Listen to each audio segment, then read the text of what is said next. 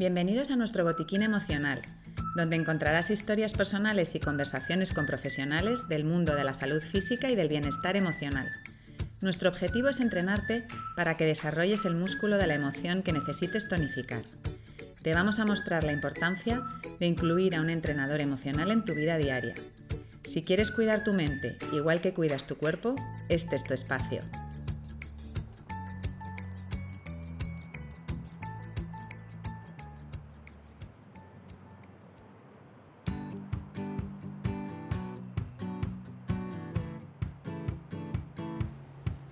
Hace unos días leía un estudio muy interesante publicado en cinco días al que le daba difusión el Consejo General de la Psicología en España acerca de un nuevo concepto que seguro que algunos de vosotros ya conocéis, el salario emocional.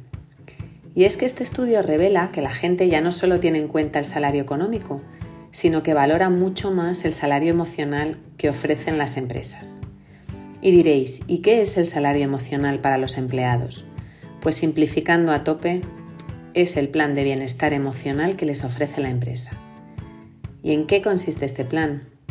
Pues los empleados consultados valoran, por un lado, la flexibilidad por parte de la empresa, es decir, escoger las horas de entrada y salida del trabajo, con el objetivo de conciliar mejor no solo con sus obligaciones familiares, sino también con sus necesidades personales.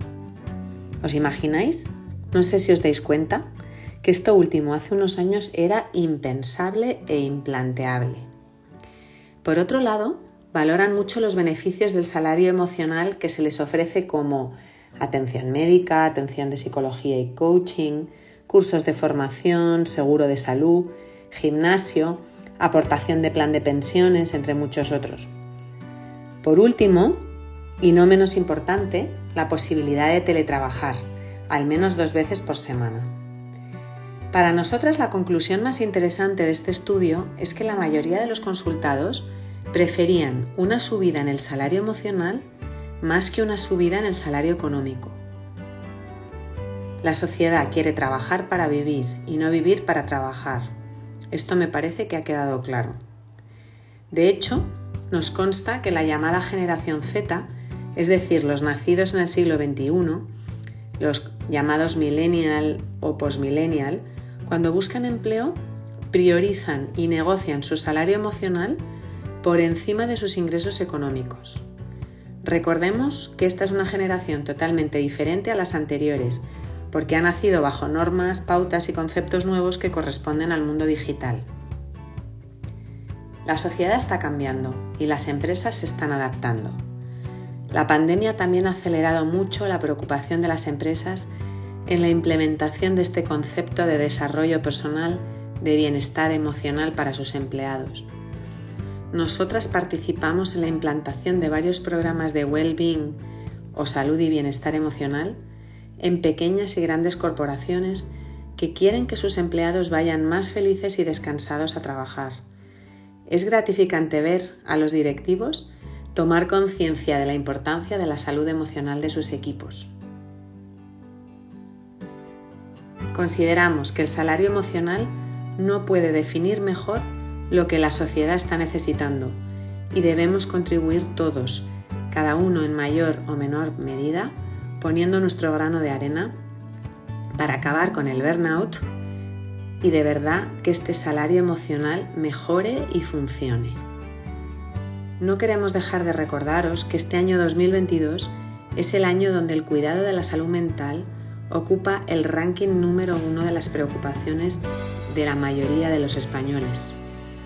No podemos mirar hacia otro lado y los que verdaderamente pueden cambiar las cosas tienen que tomar responsabilidad de ello.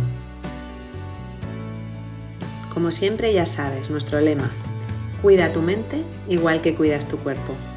Cuida tu salud emocional.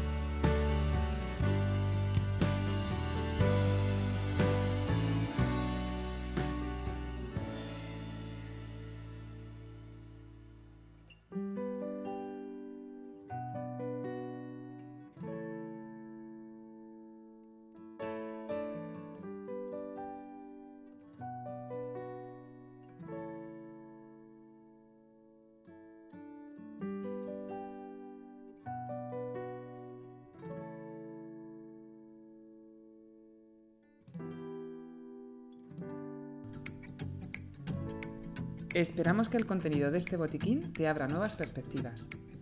Seguimos ampliándolo con más herramientas. Para participar escribe a info@tusaludemocional.es. Estamos deseando escucharte. Recuerda que si quieres cuidar tu mente igual que cuidas tu cuerpo, este es tu espacio. Te esperamos en el siguiente podcast de nuestro botiquín emocional.